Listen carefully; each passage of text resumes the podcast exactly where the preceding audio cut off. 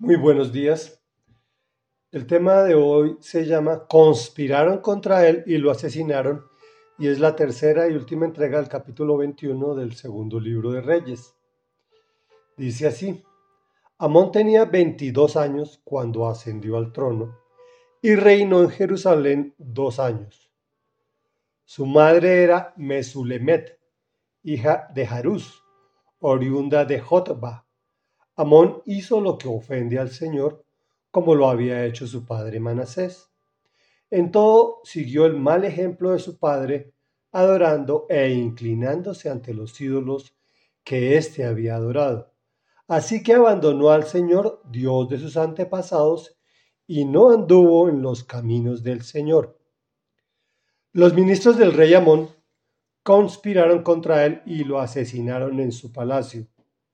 Entonces el pueblo mató a todos los que habían conspirado contra el rey Amón y en su lugar proclamaron rey a su hijo Josías. Los demás acontecimientos del reinado de Amón están escritos en el libro de las crónicas de los reyes de Judá.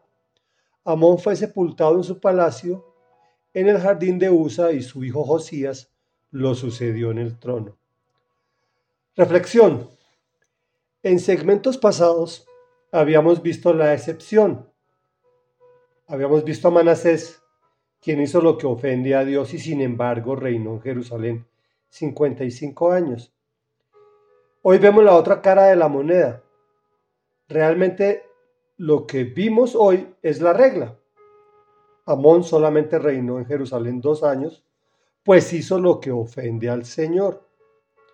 Y sus propios ministros lo asesinaron en su palacio. ¿Qué es lo que ofende al Señor?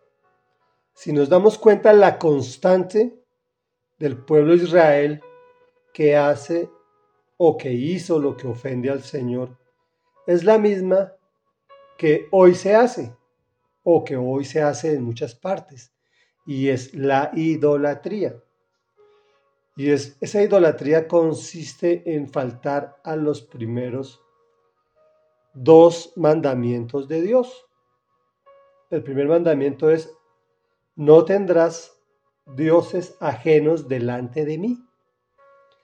Y el segundo mandamiento dice, no te harás imágenes ni nada que represente lo que hay arriba en el cielo, ni abajo en la tierra, ni debajo de la tierra. No te inclinarás ante ellos ni los adorarás. Y básicamente es lo que estamos haciendo hoy y lo que hicieron ayer los israelitas. ¿Qué es lo que hacían? El Señor quiere que lo adoremos en espíritu y en verdad, y lo que hacían y lo que hacemos es adorar vírgenes, adorar santos y buscar de Dios a través de nuestras propias emociones y entendimiento. Y a Dios solamente lo podemos buscar de acuerdo a sus enseñanzas, como Él nos dice. Y Él nos dijo que el único camino era Jesús. Hoy podemos ver en la historia de Israel cómo coronan rey eh, al, hijo del rey anterior. ¿Por qué? Porque a diferencia de Israel, el Señor había prometido que la descendencia de David siempre permanecería en el trono.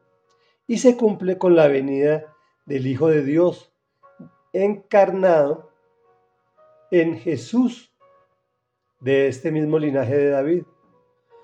Él reina hoy y para siempre y por siempre. Oremos.